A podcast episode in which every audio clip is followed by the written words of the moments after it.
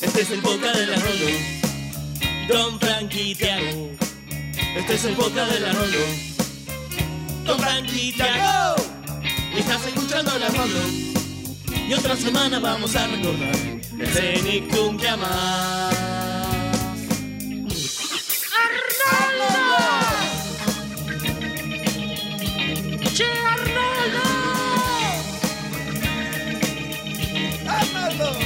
Escuchando la Rolo. Después de esto nos va a quedar cabeza de balón. Tiago. Frank, Ya vamos a comenzar. el Arnoldo Podcast.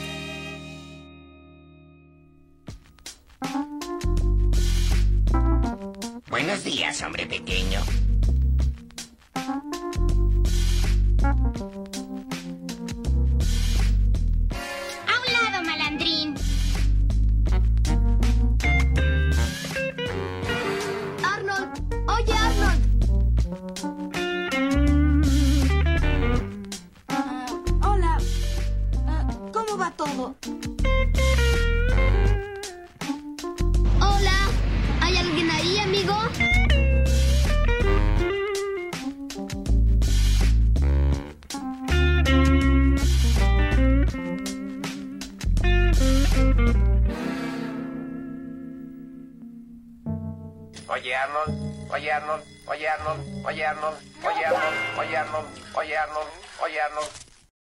Buenos días, buenas tardes, buenas noches, a la hora que nos estén escuchando. Esto es el Arnoldo Podcast, episodio 59. Yo soy Tiago y estoy con mi copiloto y buen amigo Frank. ¿Cómo andás, Frank? ¿Cómo estás, Tiago? ¿Todo bien? Todo bien. Aquí deseoso por analizar otro capítulo de Oye Arnold.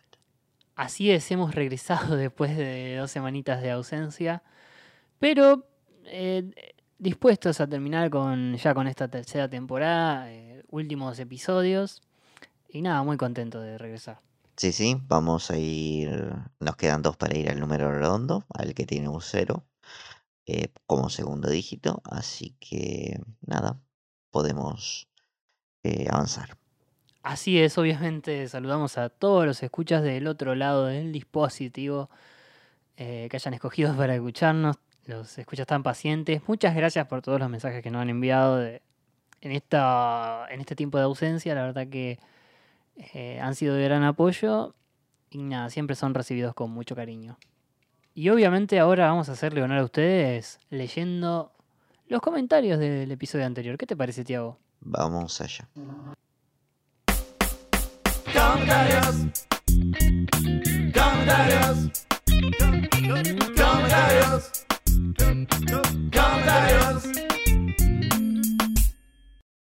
Recordemos que estos comentarios son en base al episodio analizado en la entrega anterior. Entiéndase, Helga la actriz y la inundación. Bien, Sid de Oye Arnold parafrasea a Stinky y comenta: Aguante el budín de limón. Extrañaba a Sid de Oye Arnold. Common Viewer piensa que el desenlace del primer capítulo fue incongruente. Plantearon una problemática que parecía que fuese a ser resuelta de la misma manera que inició, aunque fue entretenido. Elige el segundo episodio ya que el grupo de Arnold tuvo que trabajar en equipo para salvar al señor Simmons, y eso siempre es agradable de ver. Pinche Otaku nos dice que solo por esta semana no va a tener ansiedad y se queda con el capítulo de la inundación. Cosa que también coinciden Dala y ese Dolan. Le dan su voto a la inundación. Ahí va, hay una clara inclinación hacia el episodio de la inundación. Yo creo que es casi unánime. Pero bueno, paso a leer acá a Moni Sánchez, que dice, los capítulos de esta semana siempre eh, me, parece, eh, parecieron graciosos. Pero definitivamente dice que se queda con el de la inundación. Otra vez, teniendo una escena Yortaki, un director en cucaracha cosplay, los chicos en instinto loco exagerado y el abuelo dúo con Oscar. Dice que no tiene precio y no hay comparación. También nos deja una postdata sobre la cucaracha, eh, un tema de México, obviamente, ya nos va a aclarar esto, que dice que la canción es de origen español, pero se puso de moda durante la época de la Revolución Mexicana. Y un rumor dice que se la cantaba Pancho Villa, el dictador en aquel entonces, porque sus patas parecían las de una cucaracha cuando andaba en el auto. Y otra versión afirma que era para un- el general Victoriano Huerta que consumía marihuana, que justamente lo dice explícitamente en la letra, que no tenía marihuana que fumar. Así que un saludo a Moni por su aporte cultural de siempre, un abrazo hacia México. Siempre me sonó un poco más como a flamenco, la cucaracha, la Sí, cucaracha. sí, recontra española. Ujú. Bien. Mari Carmen nos escribe, creo que me quedo con el primer capítulo por lo ambiguo y lo rara que resulta la temática. Abre un mini debate y te deja pensando en lo mezquino del ser humano. Eh, genial que se burlen de otros, pero no de mí. Y al final, ¿qué importa? Mis defectos también son parte de mí. Creo que por eso todos terminan riendo. Sí, puede ser, me parece una idea medio cocinar, Mari Carmen, pero valoro tu, tu aporte. Eh, bueno, Siamofori Producciones o Pizzería, como se identifique, dice que esta semana se queda con la inundación por Curly y la dupla del abuelo y Oscar. Esa dupla pega bastante. Además de que le encantó el momento en que Arnold se preocupa por Helga. Y Facu Maldonado también opta por darle la victoria a la inundación. Dice que es la primera vez que no vota un capítulo de Helga como protagonista. El error del doblaje al final, cuando imita a Arnold, es imperdonable. Se refiere a esa parte que vos mencionaste de, Ronda, de trabajemos en equipo. Sí, sí, yo tampoco perdono ese error, la verdad que pifiaron muy feo. Pero mucho, no, no, no se lo perdono. Pero bueno, sigamos acá con los dos últimos comentarios que tenemos el día de hoy. Primero Lucas Bacaro que comenta, eh, me parece, pero creo que estos dos capítulos los pasaban un montón en su momento. Inclusive el del show de Helga creo que tenía un comercial en Nick, pero no estoy seguro. Sí, es verdad, estos dos episodios, el de la inundación sobre todo y, y el show de Helga, eh, también eh, los utilizaban para los cortos, donde pasaba una parte del capítulo y metían el logo de Nick ahí entre medio. Me acuerdo mucho de la escena cuando se hay la pelea de comida en el comedor y en un momento entre toda esa comida aparecía el logo de Nick y cortaba la publicidad. Eh, ¿Vos te acordás, Tiago? Era mucho de hacer esas cosas Nickelodeon. Sí, de ahora mismo el único que tengo presente de, de las tandas publicitarias de Nickelodeon con respecto a Arnold es que le digan a Helga Elga. Todas las publicidades le decían Elga. es verdad, es verdad. Se ve que no miraba Nickelodeon mucho el locutor que tenía que hacer el trabajo. Pero bueno, el último que tengo acá es de Domar 1.7, que comenta que le gustó más el segundo episodio, que es más divertido y nostálgico. Por otro lado, cree que el mensaje del show de Helga, o sea, el primer episodio, no tiene que ver con las bromas, sino con la personalidad. Arnold le dice a Helga que sea ella misma, porque al final habrá gente a la que simplemente no le va a gustar y que es peor que tratar de caer bien siendo un falso.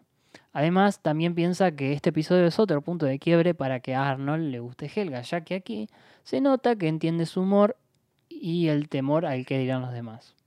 La verdad que me parece bastante interesante la teoría. En realidad me gusta eh, este punto de vista que, que tira Dharma, porque llegó a la conclusión de que todo fue culpa de Phoebe.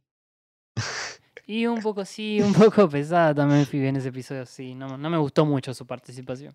Muy políticamente correcta, Phoebe. Claro, claro, sí, sí, sí. Aparte que Helga tampoco es así de, de querer siempre caerle bien a los demás. Es muy raro lo que pasa en el episodio. Pero bueno, eh, también Damar no, no- nos dice que en, en este tiempo que, que escribió, que nos acaba de conocer, eh, cosa que nos alegra mucho y nos manda saludos desde Colombia, obviamente. Eh, le mandamos un abrazo a Colombia, que siempre nos alegra de que, de que nos escuchen de nuevos países. Fuerza Colombia. Fuerzas para Colombia, sí, obviamente le mandamos un abrazo a todos, obviamente también a todos los oyentes de todas partes de Latinoamérica y del mundo.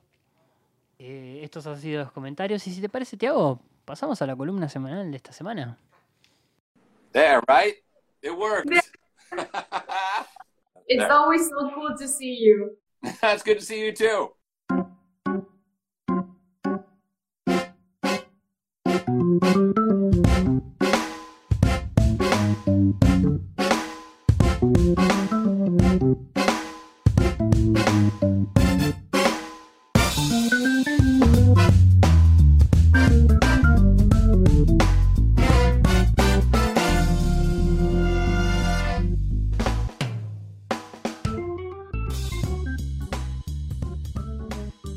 Bueno, Fran, en esta oportunidad vamos a repasar un poquito eh, la última entrevista que dio nuestro amado creador de Oye Arnold, Craig Battle. Esta entrevista es no solo que es de una de una compatriota nuestra, una amiga riojana, que se llama Coti, Coti Constanza. eh, pueden encontrarla en la cuenta de Instagram de Academia Interactiva. Y mm, bueno, nada, tuve la oportunidad de realizarle una entrevista. Repasaron un montón de cosas bastante lindas. eh, rememoraron muchos capítulos y soltó un par de datos que hasta ahora no, no los habíamos escuchado. eh, o por lo menos no desde su boca. Eran, algunos sí eran rumores.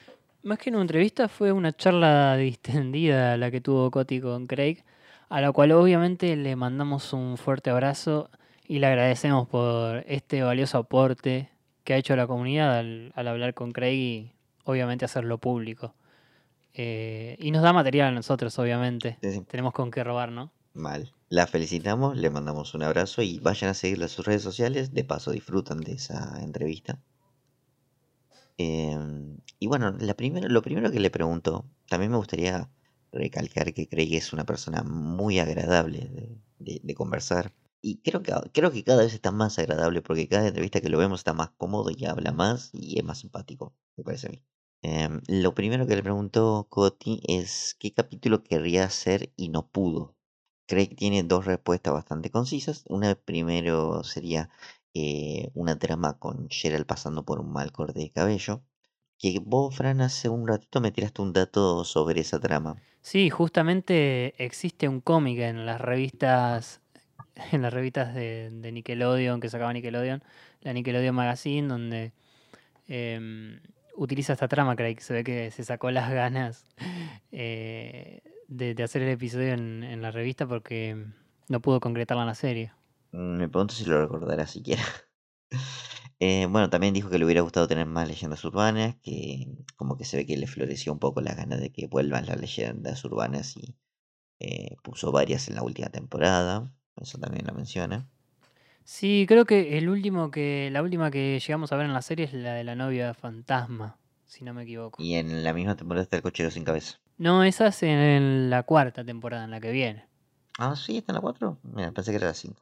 Hay un doblete muy jugoso en, en esa temporada, ahora que lo recuerdo, que es el, eh, el de Viernes 13 con, con el cochero sin cabeza. Oh, la verdad que...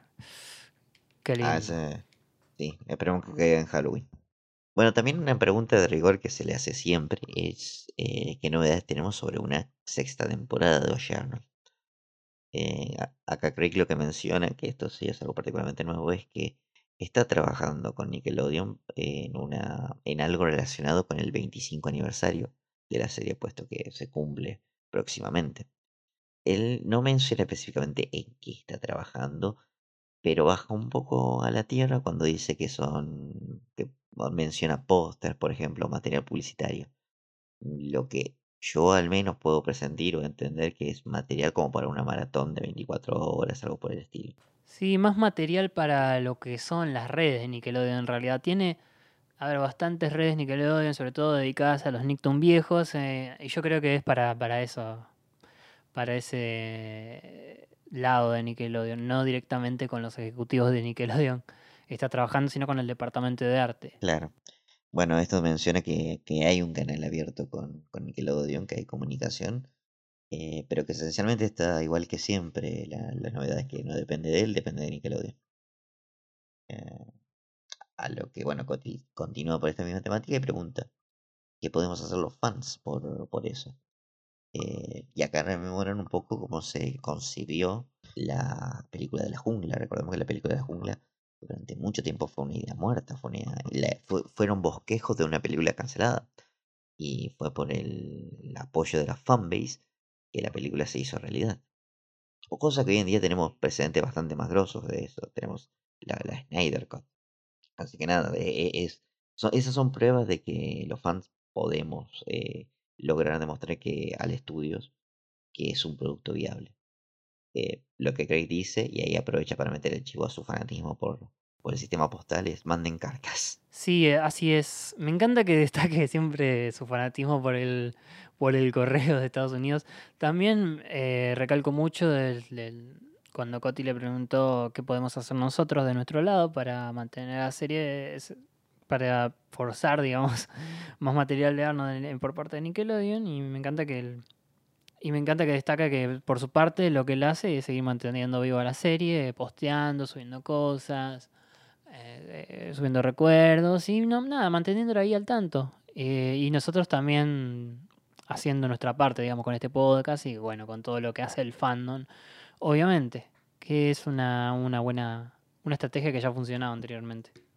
También vamos a, vamos a remarcar esta parte, cuando vos decís el fandom de, Arnold somos nosotros. Ah, yo creo que este podcast es un gran aporte, pero si estamos acá es porque ya existía y ya está bastante consolidado y bastante sostenido el fandom de Arnold. Eh, siempre hubo, siempre estuvimos ahí. También habló un poco del reboot de Rugrats, dijo que no lo ha visto todavía, que no ha tenido tiempo, pero que en su momento lo va a ver. Y destacó también, eh, o él, él piensa en realidad que han reboteado eh, capítulos clásicos y destaca la escena que vio en algún tráiler, la de Tommy con la pelota y un bebé tiene que hacer lo que un bebé tiene que hacer. Él piensa que han remakeado todo el capítulo completo, que en realidad sabemos que son, son guiños dentro de la serie. Eh, Sí, son, son referencias a la serie anterior, ¿no? De hecho, la fórmula cambia muchísimo porque mezclan un poquito la fórmula de las primeras temporadas con las más recientes. Pero bueno, ese será tema del podcast en pañales en algún futuro, obviamente. Otra pregunta que también le hizo Cody a Craig fue si prefiere los Pataki o una sexta temporada de Oye Arnold. Acá me confundió un poco porque cuando menciona a los Patakis, eh, Cody Craig me echa este tema con, con los reboots en general. Ahí es cuando menciona el de el de Rugrats, pero también habla en general de cómo hay tantos reboots hoy día y cómo le costaría, eh, cómo no sabría cómo afrontar un reboot de Arnold. No sé por qué asoció la idea del reboot con los Pataki como tal. Yo lo que a mi entender es que podría ser una serie como Rugrats Crecidos que vos podrías ver sin la necesidad de haber visto todo lo previo. Se disfrutaría mucho más, obviamente, pero podrías entender la serie sin, sin ver lo previo. Em, cosa que con una sexta temporada quizá no. En mi opinión personal, yo creo que Craig debería apuntar un poco más al público que somos nosotros, en realidad los veinteañeros, treintañeros, público objetivo que va a mirar a Arnold, que lo conoce y que lo quiere, más que un público infantil nuevo. Ya ha dicho Craig que a él le gustaría seguir escribiendo para chicos. Pero por otra parte, también me acuerdo de la, una entrevista anterior donde había dicho que también otra posibilidad puede ser presentarlo para un Comedy Central, por ejemplo, un, un Adult Swim, por ejemplo. Sí, hay dos cosas que se me hizo interesante de remarcar que menciona. Una, que la idea de los Pataki surgió porque tanto Francesca como el elenco en aquel momento ya eran adolescentes y como que había una oportunidad para, para contar algo, aprovechando eso. Eh, y después, bueno, cuando ya hace la diferenciación entre las dos opciones, es lo que les dice, lo que dice es que después de la Jungle Movie, eh, los personajes quedaron en sexto grado, teniendo 11 años, y es una etapa que a él le gustaría abordar y le gustaría explorar, tanto como le gustaría, creo que esto lo dice después, un poco más adelante en la entrevista, pero que le gustaría explorar a Arnold en el contexto de él viviendo con los padres, por ejemplo. Claro, eso yo lo había dicho en entrevistas anteriores, como que lo de la Jungle Boy le hizo dar un giro de tuerca en cuanto a que, a ver, hace 20 años pasó la idea de los Pataki, era porque terminaba la serie, todo el contexto ayudaba, ya tenían un equipo armado, eh, los actores estaban entrando en plena adolescencia, estaban experimentando lo mismo que podrían experimentar los personajes en esa etapa, era como que era eh, lo lógico, ¿no? Claro, se, sen- se sentía como el paso natural a dar, digamos, los Pataki en ese momento, cosa que hoy en día, y si bien yo me tiro más por la idea de que vengan los Pataki la sexta temporada, eh, hoy en este momento no tiene la validez que tenía cuando surgió la idea. Claro, también destaca mucho, habló mucho sobre los actores de voces de, que todavía siguen vigentes. Por ejemplo, Francesca, Olivia Haag, Andy McPhee, Justin Giancarlo, todos los chicos que han hecho originalmente el cast. Algunos siguen trabajando y cuenta con ellos también para, para cualquier reboot de Arnold. Sí, eh, están ahí esperando que lo llames, Craig. en realidad Nickelodeon, Nickelodeon. Bueno, como mencionaba, también hablaron, rememoraron varios capítulos y hablaron de personajes. Eh, uno, por ejemplo, Yushin. eh, creo que una pregunta era puntualmente: ¿What's the deal con Yushin? ¿Cuál es eh, la onda con Yushin? ¿Cuál es el asunto con Yushin? Y Craig dice lo natural: es un gran personaje, es alguien que está maldito por su mala suerte. eh, y bueno, acá Coti, porque iba para esto, la pregunta es: ¿es cierto que es homosexual? Y Craig ya lo mencionó varias veces, pero me gusta siempre cómo lo afronta él. Dice que probablemente Yushin hubiera crecido para convertirse en un, en un bailarín de Broadway y que probablemente hubiera crecido como homosexual, pero que tanto en la serie, teniendo nueve años, como en la Younger Movie, tiene nueve y once años, no es un niño, no, no tiene la sexualidad definida. Bueno, también habló un poco de algunos personajes. Yo personalmente me acuerdo pedirle a, a Coti que hable de que le pregunte por Patty, un personaje que nos viene interesando mucho esta temporada. Y nada, habló de Harold, de Ronda, sobre todo de la actriz de voz Olivia Hack. eh, también de Curly. Profundizó un poco en esto de los match que se suelen hacer de, de Curly con Ronda. Lo separó totalmente a Ronda de Curly. Dice que Curly es un psycho y que no, Ronda no, no merece eso, merece a alguien mejor. Eh, lo dejó ahí como media suelta. Mientras tanto, Harold él piensa que seguramente termina con la gran Patty. eh, porque se entienden muy bien. Yo, yo, eh, sostengo lo mismo que en su momento. Me da un poco de, de pereza la idea de, de Patty con Harold por los gordos con los gordos, es como muy básico. Pero vos los ves y son jodidamente tiernos. ¿Qué querés que te? Los rosados con los rosados. Los rosados con los rosados también, sí, pero nada, son, son muy tiernos juntos. Bueno, para liberarte un poco de otras ideas de, las que habló, eh, ya también habló del episodio Arnold traiciona y ya le hemos aclarado varias veces que no odia ese episodio, no castigó a nadie por hacerlo, sino que fue un episodio que escribió Steve Bisten y que no resultó tan bueno como pensaron, pero que después también habló de episodios que de personajes episódicos que aparecen una vez y eh, dio este dato de que pensó en un momento hacer un episodio de una vuelta del hombre paloma o donde los chicos se enteren que él está en París, cosa que no logró desarrollar porque los otros escritores le dijeron no, mejor no, vamos, ya fue el hombre paloma. Te iba a preguntar, en un momento también le pregunté a qué episodio no le gustaba, ¿no es cierto? Sí, sí, ese fue uno de los aportes que más me interesó de esta entrevista. Que bueno, dijo que uno de los episodios que menos le gustó cómo quedó, o su menos favorito quizás, que recordaba era el bioexperimento. Cosa que coincide bastante con nosotros, que creo que lo destruimos ese capítulo en su momento cuando lo analizamos. Va, creo más yo que, que le di con un caño más que vos, me parece, ¿no? Mm, La verdad no, a ver, tendría que ver mi análisis de vuelta, porque ten en cuenta fue la primera temporada, fue hace más de un año. Eh, pero recuerdo que no lo había odiado tanto. Es verdad, es verdad. Sí, la forma de, de portarse de Helen me pareció un toque incoherente, eh, pero no lo había odiado tanto. Hablando de episodios que odias, hablaron también de Calor y Nieve, de Heat and Snow, que me acuerdo que, que vos los, los, detestabas mucho. Sí, pero la diferencia es que todo el mundo ama esos, ama esos episodios, menos yo. También dice que son dos episodios bastante experimentales, porque toda la primera temporada siempre fue así. Y también hizo esta distinción entre los dos episodios, como que qué calor era un episodio más guionado con, a partir de storyboard, de dibujos, eh, mientras que Nieve era un poco más guionado, de, diálogo, escrito en diálogo, porque dice que existía en Nickelodeon muchos eh, dibujos animados, se hacían a partir del dibujo, y en cambio eh, Arnold priorizaban más escribir un guion, después grabarlo y después recién hacer dibujo y, y el arte. Que es efectivamente la fórmula que le resultó a Arnold. Sí, por no mencionar que se ven distintos esos capítulos. Si bien, a ver, se enganchan en continuidad como creo que ningún otro. Se ven bastante diferentes. Parecen incluso capítulos diferentes. Sí, al público en general le gusta bastante.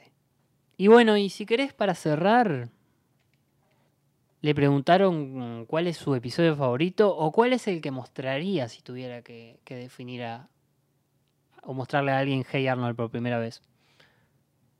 Sí, que fue por un capítulo que yo no me esperaba. Que es el del loro de Helga.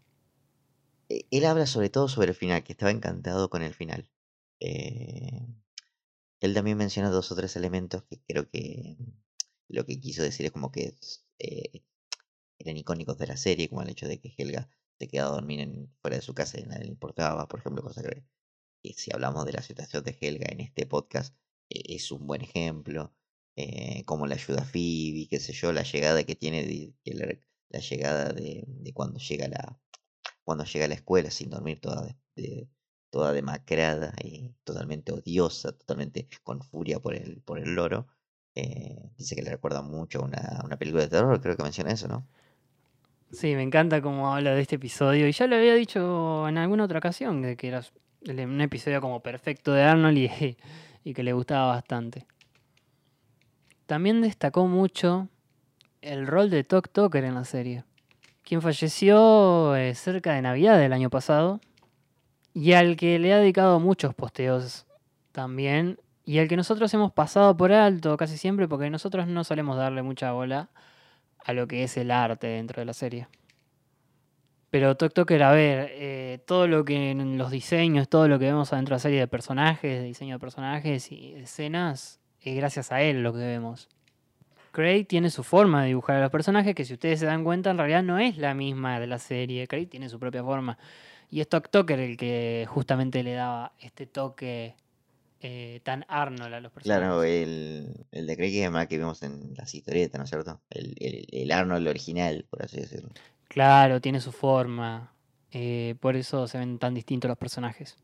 Bueno, y nada, lo recuerda mucho a Tok Toker. Se ve que aportó grandes escenas, grandes dibujos y él lo recuerda con mucho cariño. Se ve que la sufre bastante su pérdida. Tok Toker, quien también trabajó en Bob Esponja, eh, obviamente ha estado en muchos más shows, pero otro trabajo importante fue ahí, digamos. Así que bueno, creo que eso era todo lo que hablaron en, en esta entrevista con Coti. Perfecto.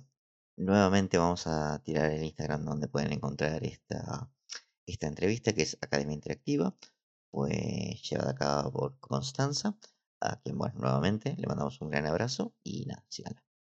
Ahora, si te parece, Fran, podemos pasar al único capítulo de esta semana. Dale, vamos.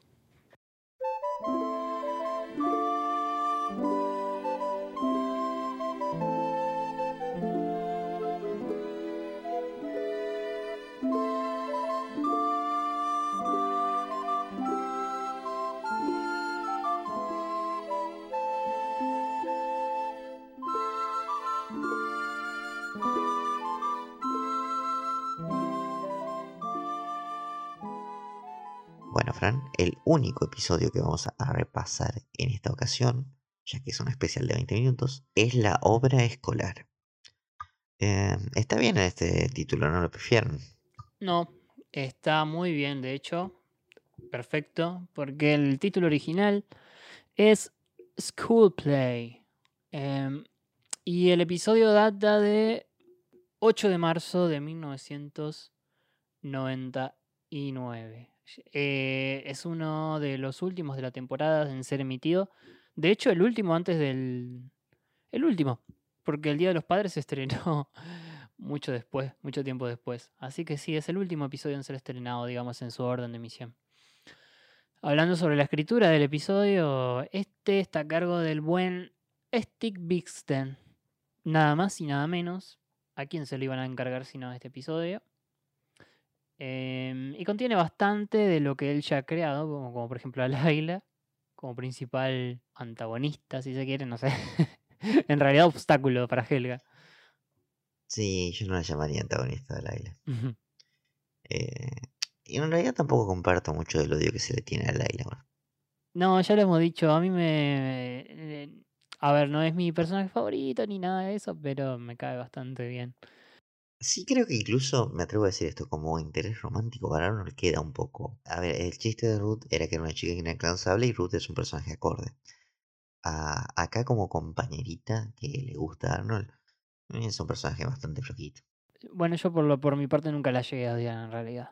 Siempre me dio más gracia, más que nada por, por porque es tan perfecta.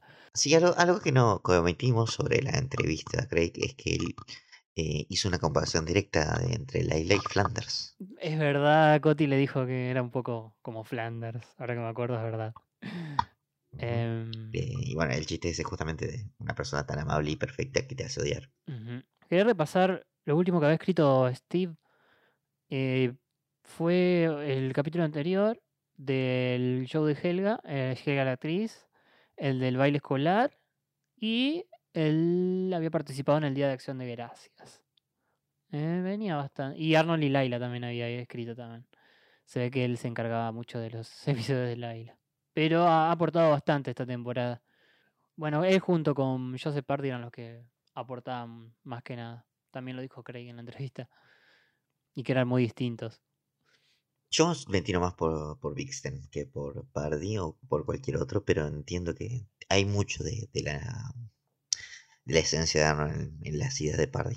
Sí, sí, totalmente. Eh, vamos a derecho al episodio, que es un especial, recordemos, dura 20 minutos. eh, y es el segundo de esta temporada. Así es, el capítulo comienza con, eh, bueno, ¿dónde más? En la escuela. Hay que aclarar que la secuencia de títulos, al igual que en el especial de eh, el Día de Acción de Gracias, es diferente en esta ocasión. ¿Te acuerdas que se comenzaba con los títulos y el, nombre de la serie? Eh, Oye Arnold mientras veíamos el puente, el acto y Arnold pasando. Bueno, acá vemos un público mirando hacia el escenario, hacia una especie de obra de teatro que está por empezar.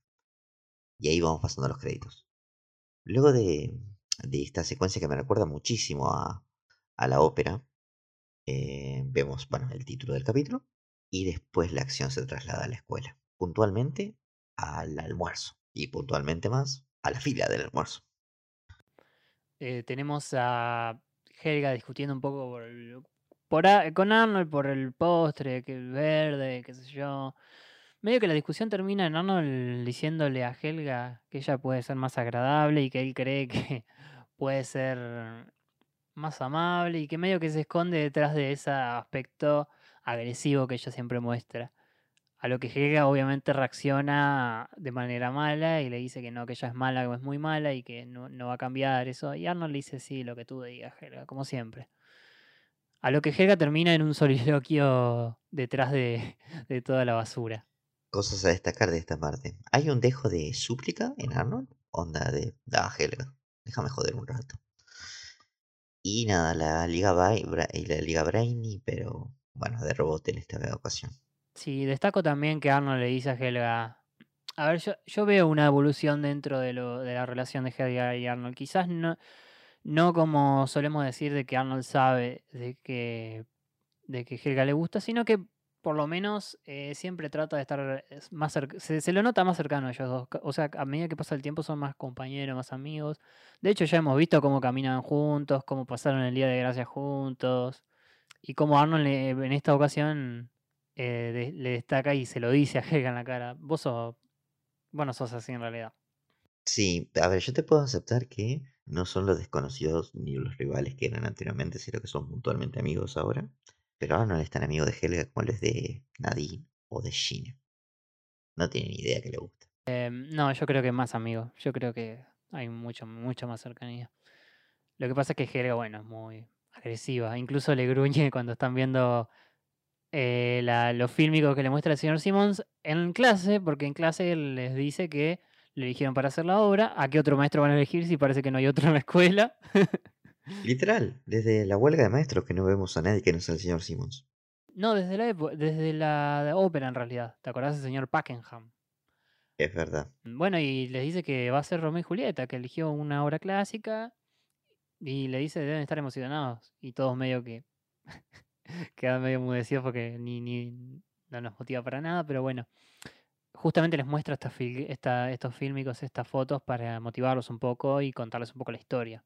Que en realidad los niños, por niños me refiero a Stinky, a qué sé yo, dicen que prefieren algo más de acción que una que un drama amoroso. Y bueno, el señor Simmons les relata un poco las partes que hay de duelos en Romeo y Julieta. Ah, ah, vamos a hacer un parate acá. Yo no leí Romeo y Julieta, así que puedo estar un poco en bolas. Bueno, ¿qué podemos decir? Romeo y Julieta, una de las obras mm, mundialmente famosas, universales, diría yo, de, de, de la literatura de Shakespeare y de todo, de- universal, digamos, sí, es una obra universal ya. Incluso ya es un arquetipo del llamado Los amantes desventurados. Sí, es como el Quijote, ponele. Vos podés no haberlo leído nunca, pero sabes que trata de un romance prohibido. Exactamente. Eh, bueno, y sobre Romeo y Julieta, bueno, eh, se publicó en 1597, es una de las obras más tempranas de, de- de Shakespeare, eh, quien sabemos que escribía tragedias como estas y también comedias, pero me gustan más las tragedias, la verdad. Sobre todo Macbeth, en realidad me gusta. Hubiese sido, me hubiese gustado ver a Macbeth en Arnold. Eh, bueno, pero esto no es el Macbeth, es el No, esto es el Arnold. Hace rato que no usábamos ese chiste. Así que nada, ahora estamos en las audiciones para los roles masculinos de la obra de la escuela. Así es. Em, el primero es Stinky y después vemos a Harold con Curly haciendo de Teobaldo y Mercucho. Creo que son los cuñados, no me acuerdo bien. Eh, eh, vendrían a ser cuñados, digamos, si la pareja hubiese, hubiese existido. Eh, aparece Eugene también que hace de Romeo y a todos obtienen el papel, sobre todo Curly con su extraordinaria improvisación de muerte. Sí, sí, está un toque sobreactuado, Curly. Eh, y nada, parece que Asimos el que más le encantó, el que más le encantó parece ser Eugene como, como Romeo. Mm, Exactamente. Incluso le, incluso le dice, eres perfecto para ser Romeo, Eugene. La complicación comienza acá para el señor Simmons, porque nombra un beso, nombra el beso final, el que bese a la chica, el que bese a Julieta. Y ahí eh, eh, a lo fantino Harold aparece y dice, para, para, para, para, vos me estás diciendo que al final de la hora hay que besar a una piba. No, qué asco, amigo. Y medio que todos entran en esa. Y medio que. eh, me encanta. me- igual me encanta, me encanta esto de que besar a una chica sea algo asqueroso, algo que no quieren hacer. es muy de niños, sí, me encanta. Sí, es muy de niños, es la típica de nene, como que no, las nenas dan asco. Pero sí, me- eh, sobre todo acá Stinky dice besar a una chica, eso no me gusta. Así que todos rechazan totalmente la posibilidad, por lo menos, de ser Romeo, porque se van. Así que el papel queda vacante. Una última cosa sobre esta, este pesar de los chicos. En Yushin vio especialmente sufrimiento. Y ahora nada, es, lo entiendo en particular. Puede ser, sí, sí. Yo tengo entendido que Craig tenía entendido que el trasfondo de los personajes siempre estaba pensado de antemano, así que puede ser que sí. Acá puedes tener una prueba de que, de que no nos miente Craig, que de verdad pensó, pensó todo de antemano. Sí, sí, sí. Que no, no, no nos chamulle. Sí. Quien también me parece pensado de antemano, o no, vamos a ver, es este villano improvisado, que me encanta, la verdad me encanta. No entiendo bien su motivación, pero él quiere ver caer a Simmons. Vamos a ser realistas y vamos a spoiler un poquito. No pinchen ni corten todo el puto capítulo de este tipo. No, pero está ahí como pinchándole la panza con un lápiz a Simmons eh, para que su obra salga mal. Como para poner una baja puntuación en el diario, no sé qué es lo que quiere hacer en realidad. Eh, Si no, tampoco entiendo demasiado. eh, estamos hablando de este personaje que es el crítico de la revista. Su nombre en realidad es eh, Leitch Leader. Em, y la particularidad que tiene el Leitch Leader en el idioma original es que está interpretado por el mismísimo Tim Curry. Nada más y nada menos. Que lo podemos recordar de la versión original, el de, de la, de- de la serie para televisión de It. Era el, era el payaso Pennywise. Sí, y más cercano aún fue la voz de Nigel Tomberry en los Tomberries. Exactamente. Y bueno, sí, para los más nostálgicos, el botones de Mi Porno Angelito 2. Sí, sí. Bueno, eh, Tim Curry bastante conocido. La verdad que quizás uno de los, junto con Mark Hamill, uno de los más quizás reconocibles, ¿no? Más importantes. De los más Más célebres. célebres, sí. Sí, sí, sí. Incluso no, eso no solo aparece en este episodio, porque lo vamos a ver en el Packard del abuelo y en Yushin Yushin en la última temporada recién. Y Ahí es villano villano. ahí sí, sí, sí. Y tiene un poco más de diálogo también. Me causa mucha risa más de que de que diga si es no bueno, mal personaje o mal villano, qué sé yo. Me resulta muy gracioso que, que, que sea un crítico el villano, pero sí. Em, y parece tener una pica personal con encima. Eh, quizás ahí haya un triángulo amoroso, sabe. Me gusta pensar eso. Eh, bueno, igual por primera vez lo vemos, no alterando Simon, pero tomando una, una postura un poquito más fuerte, un poquito más sólida de decir, no, yo te voy a ganar a vos. Mal, es verdad. Un señor Simmons competitivo.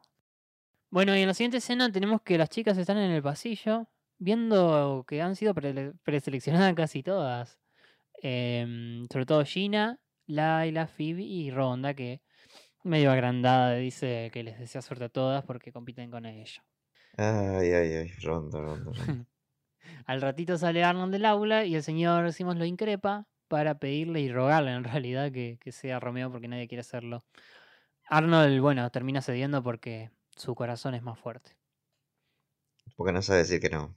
También. Pero bueno, ya sabes que tú que siempre te andas ayudando a la gente, como le dice Oscar. Cabe destacar que incluso Simmons admite que era su última opción. Ya no le dice que ¿y tu última opción? Pero aún así él accede. Aún así él accede. Sí. Y bueno, la conexión con Helga aparece acá en el baño, cuando las chicas están medio hablando de que tienen que besar a Arnold y no parece gustarle para nada. No, a ninguna parece oponerse demasiado. Es más, Ro- Ronda dice algo, bueno, podría haber sido peor. Que viniendo de Ronda son cumplidos. Sí, sí, sí. Sí, aparte que se escuchan cuando se van, sí, es lindo, qué sé yo. Eh, así que tenía un poco de levante Arnold. Sí, rubio de ojos celestes. Lo más gracioso de esta escena es cuando vemos a, en el inodoro sentado a, a Helga escuchando todo. Sí, sí, sí. Y ahí fraguó su plan perfecto que dice, eh, tengo que conseguir el papel de Julieta, así voy a obtener un beso de Arnold. Y pues estar libre de sospecha porque va a ser actuación. Eh, lo que suena perfecto. Un plan perfecto para, para Helga. Eh, bueno, en la siguiente escena vemos la, para pasar, para acelerar un poco, vemos las audiciones, donde vemos las actuaciones de todas. Vos destacaste la de Gina. Sí, sí, yo digo que si alguien merece ese papel, probablemente sea Gina. Eh, Ronda está muy sobreactuada. Pippi Longstock y todo bien, pero no. Y de vuelta, eh, Phoebe todo bien, pero no. Sí. Así que, bueno, en realidad el papel se lo terminan dando a Ronda, después ponen a Gina de suplente, Phoebe de tercera de suplente y a Laila de cuarta suplente. Un mecanismo que la verdad que parece útil y que parece que no, es necesario tampoco tantas. Pero Helga va a demostrar lo contrario porque eh, cuando llega tarde a las audiciones no logra ser elegida y Simmons la pone de quinta suplente. Medio de lástima, medio como porque Helga lo presiona. Y ella le dice, pará, vos me estás diciendo que... Igual que Harold. Pará, vos me estás diciendo que si todas se mueren yo voy a ser Julieta. pará, pará. Sí, dice si todas se mueren. Yo estaba planeando matarla, la hija de.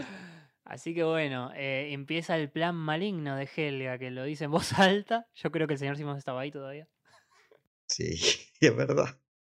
A- Con risa, o sea, risa malévola incluida, boludo. Sí, sí, se termina ahogando riendo, pero bueno. Antes de que Helga empiece con su plan, Arnold le cuenta al abuelo lo que va a suceder y el señor Hume lo escucha y se ofrece a ayudarlo a ensayar.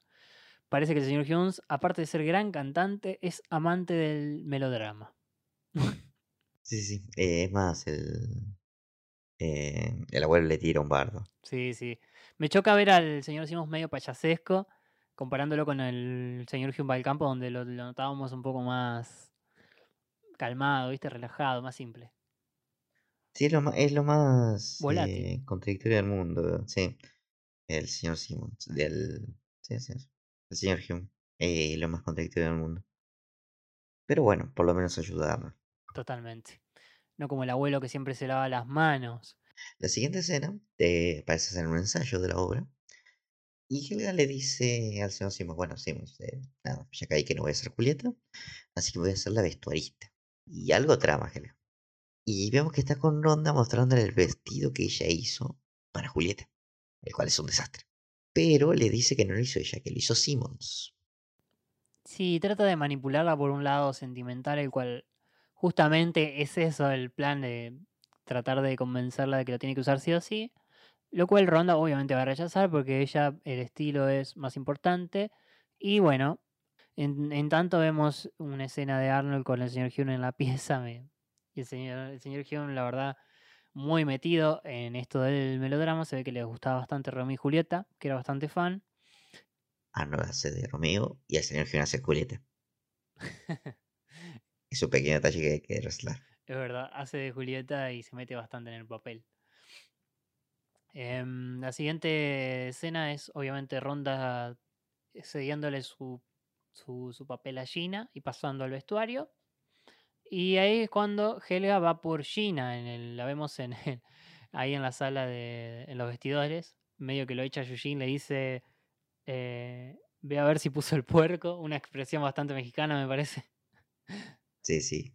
Para nosotros vendría, vendría a ser como de a ver si llueve en la esquina. Anda a la esquina a ver si llueve, de verdad, esa. Sí, sí. Em, y bueno, ¿cómo convence a Gina? Eh, se ve que Gina no, no era fanática de la violencia, cosa que se contradice con su primera aparición donde pedía pelea, pelea cuando Harold quería molerlo a palos a Arnold en 24 horas de vida. Todos tenemos un lapsus. Eh, y nada, por el medio de la violencia y mm, de decirle que es muy violenta, Gina renuncia a su papel porque ella es pacifista y medio hippie, cosa que le da un poco de desarrollo a Gina, pobre.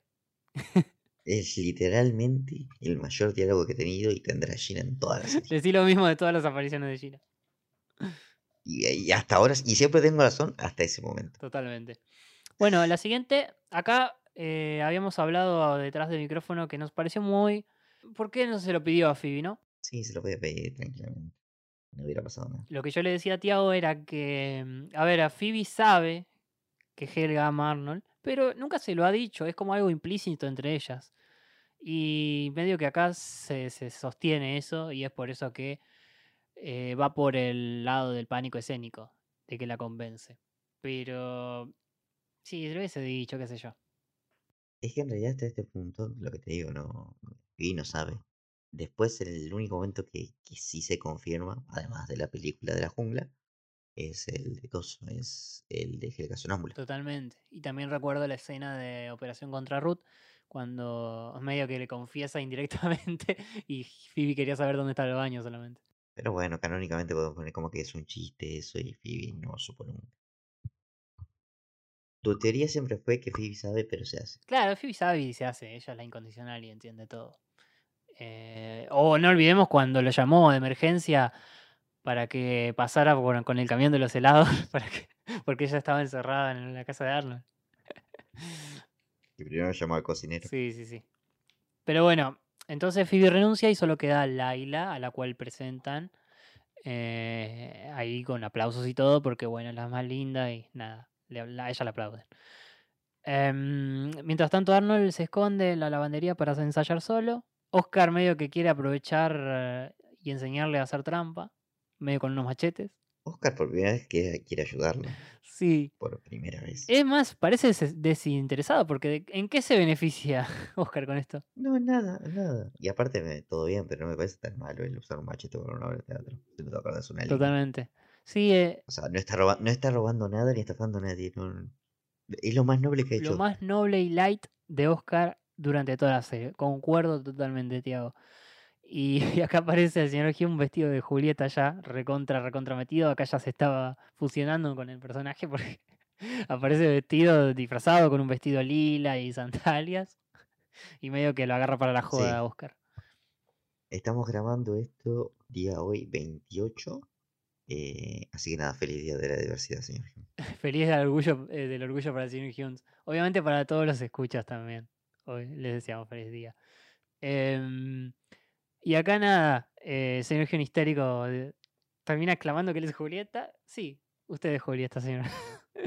Pero bueno, acá es la escena más clave de todas la- la- las claves que hay Mundo mundial. del mundo mundial, porque Helga va a la casa de Laila, intenta convencerla, y a, a Laila parece nada quebrarla, porque la violencia no le va, eh, ella no tiene pánico, ella no tiene problema con nada, con el vestido, ella es perfecta y nada puede hacer que renuncie. Ah, y bueno, Helga derrapa, pero derrapa mal porque termina diciéndole, eh, me tenés que dejar ser Julieta, tengo que ser yo Julieta. Y Laila le dice, ¿por qué? Tengo que ser Julieta. Y Laila le dice, la única explicación es que te guste Arnold y lo quieras besar. Y después nada, se empieza a hacer la mosquita muerta, Pipi. Totalmente. Acá lo discutimos en el Twitch, cuando lo vimos al episodio este, recuerden, los domingos vemos los episodios en Twitch. Eh, Una semana antes, unos días antes del, del estreno. En este caso no fue tan, este, no fue tan directo el, el- el- en este caso fue tres, tres semanas, semanas antes. antes.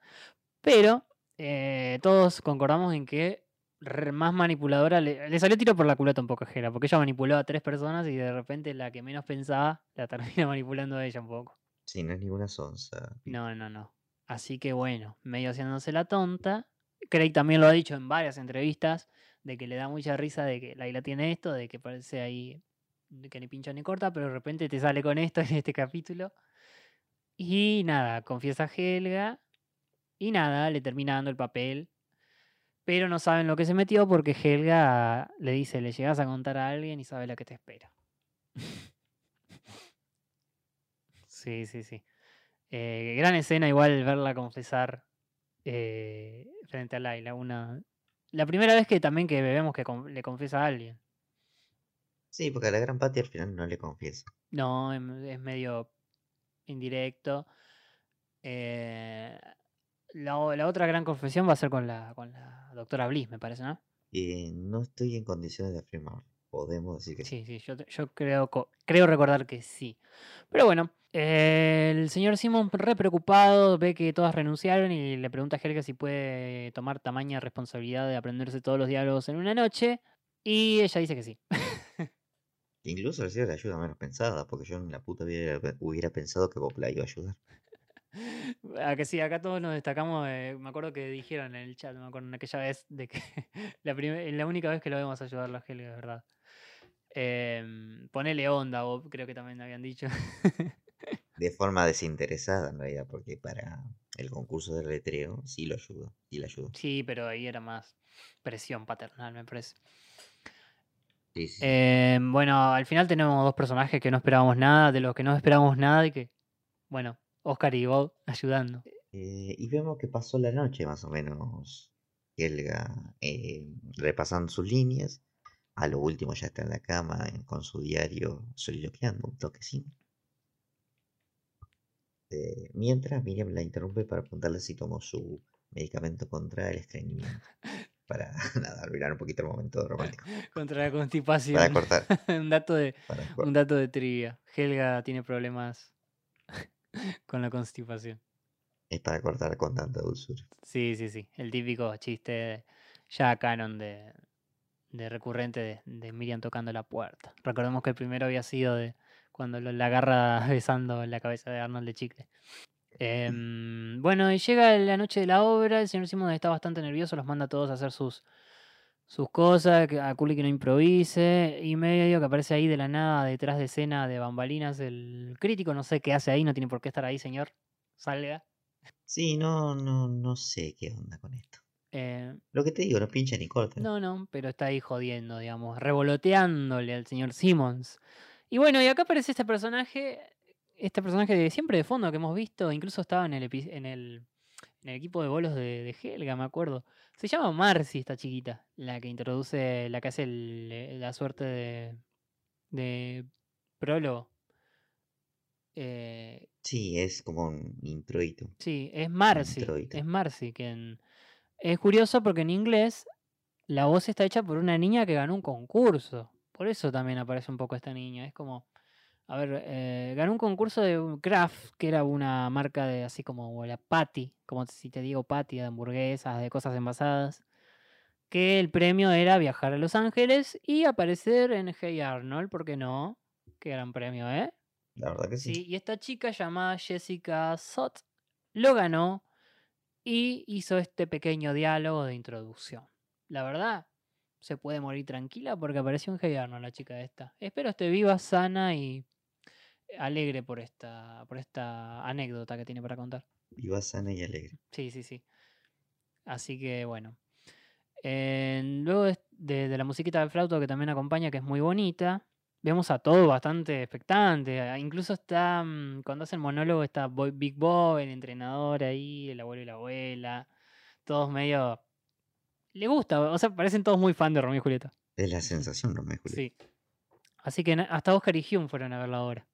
Bueno, eso sí, porque tienen que ver quién de los dos había ayudado a Arnold. La obra comienza y tenemos la, la y tenemos la primera escena que es eh, con Harold y Stingy haciendo de estos dos personajes, estos dos concuñados que no recuerdo los nombres. Eh, tenemos a Curly sobreactuando como nunca la muerte.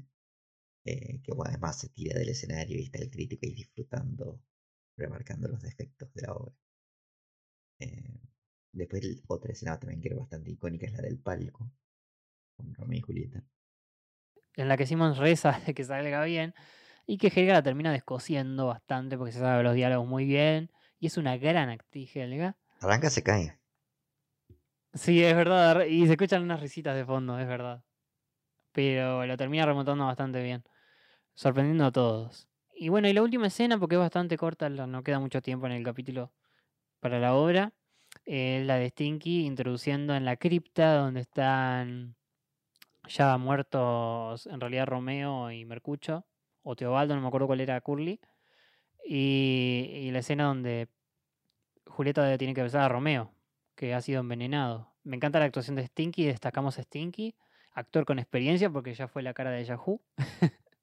Me encanta, igual a mí me encanta escucharlo actuar a Stinky. O sea, es, es estebanés, pero mal.